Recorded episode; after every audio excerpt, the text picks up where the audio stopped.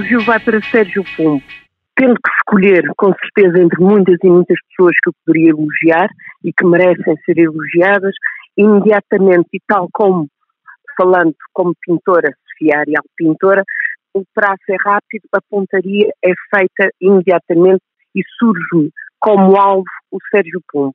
Posso dizer que gosto, gosto muito da pessoa e, e, e direi porquê. Uh, pela sua independência de espírito, pela sua originalidade de caráter e, e acho que essa originalidade de caráter e independência de espírito se traduz muito bem no seu trabalho.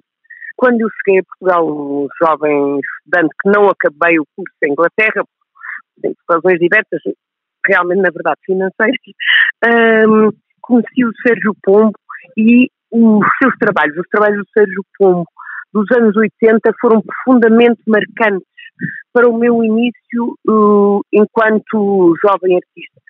E esses trabalhos ainda hoje em dia são referência para mim e até aqui há uma gracinha especial que o Sérgio Pombo fez um retrato da Sofia Arial que se encontra na coleção do Camus Centro Moderno.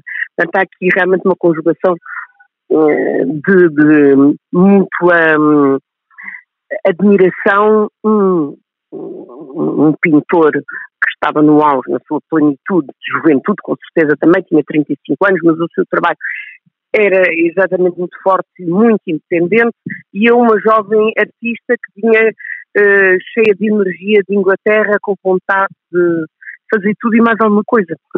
E pronto.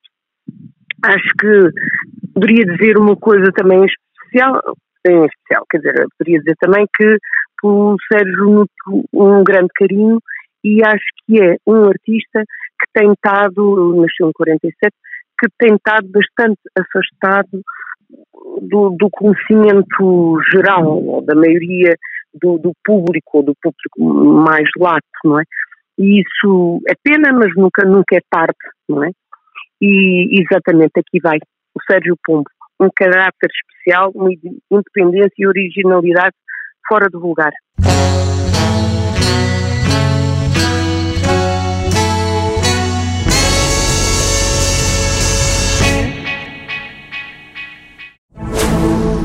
Rádio Observador.